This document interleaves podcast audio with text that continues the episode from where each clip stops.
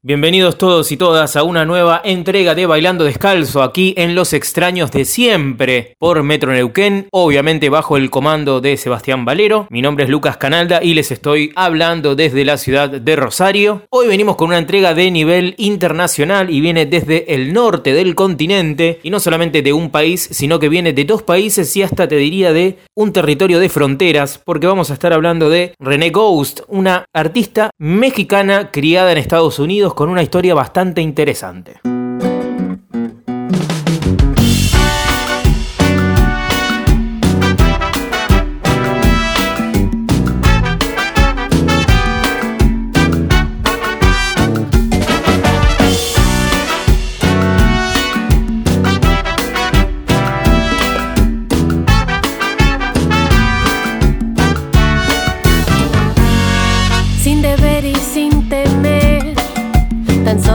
ser mujer valiente y poco frágil.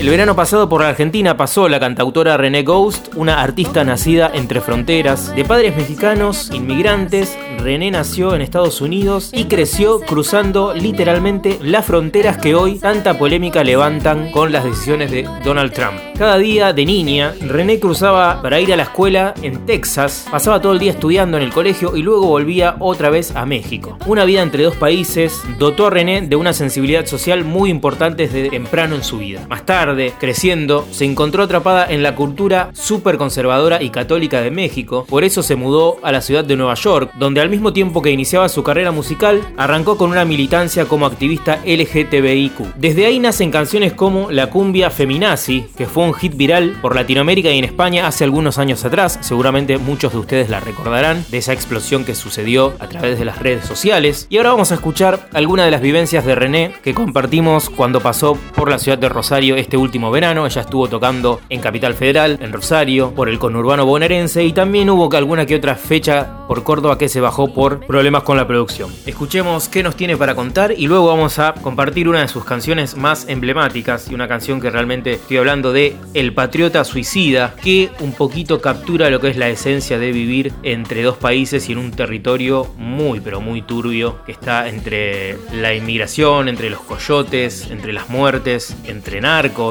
entre políticas destructivas. Todo esto escuchado en la canción y en la palabra de René Ghost. Mira, yo crecí en la frontera, no sé si te dije, pero soy de la ciudad fronteriza, eh, una de muchas vallas, pero una importante frontera que es Nogales, que en un momento fue el, cruce más importante para seres humanos y, narcóticos también, o sea, es una frontera problemática entre en las relaciones de ambos países, ¿no?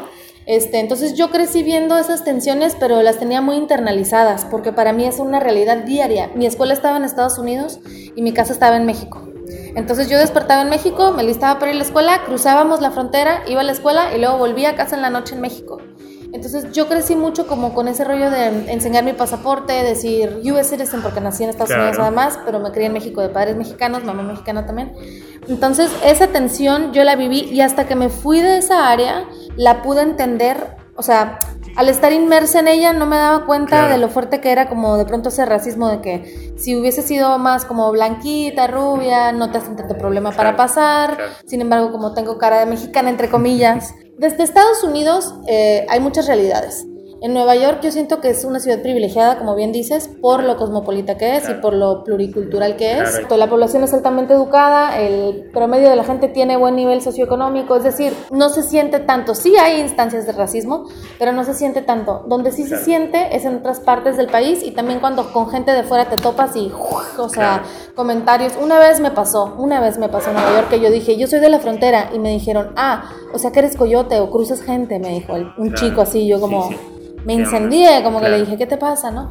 Entonces, sí se siente, pero yo diría que con Trump lo que más se siente ahora en cuanto a tensión es, por ejemplo, cuando dice cosas, no se siente tensión entre estadounidenses y mexicanos en Nueva York, se siente más bien enojo colectivo en contra de alguien que sentimos que no nos representa como ciudadanos. O sea, yo voy afuera y digo, yo vivo en Estados Unidos y la gente luego, luego piensa Trump, ¿no? O sea, imperialismo, dominación. En ese sentido sí es vergonzoso que te represente alguien así. Actualmente tengo, siento que he venido formando a partir de mi EP septiembre em, como un mensaje que quiero dar para mi próximo material, que es el de usar la música tradicional mexicana y algunos ritmos latinoamericanos para contar historias eh, menos representadas, vaya, en nuestro folclore, ¿no? Que por lo general nuestro folclore es, pues, inevitablemente un poco machista porque nuestras culturas lo son y también a veces se habla solo de amor y de sufrimiento y de amor y de sufrimiento. Entonces expandir un poco esos eh, esas narrativas pero también sin tenerle miedo de repente a la música eh, por ejemplo al pop o a, tocar una balada o a tocar una cumbia que hay círculos donde se se reprime mucho, ¿no? ¿Qué tipos de géneros son, son cool o son aceptables tocar para tener cierto, como la imagen que vas creando de ti como artista? Y yo más bien lo tomo como, como que la canción es la, la finalidad y luego los géneros pueden ser un poco una excusa para llevar a ese lugar. Ahorita estoy trabajando mucho con polkas, por ejemplo, que es música originalmente del este de Europa, pero que se usa mucho en el norte de México. Y y me gusta, me gusta tocar esos tipos de ritmos con los cuales crecí, ¿no? Esos géneros, pero para contar historias muy propias en mi vida, que han sido vivencias, por ejemplo, dentro de la comunidad LGBT, eh, cantarle a lo mejor en una música ranchera, cantarle a una, una, mujer cantándole a otra mujer, es como, ¿no? Sacar Un, sacudir un poco, pues, esto en cuanto al género,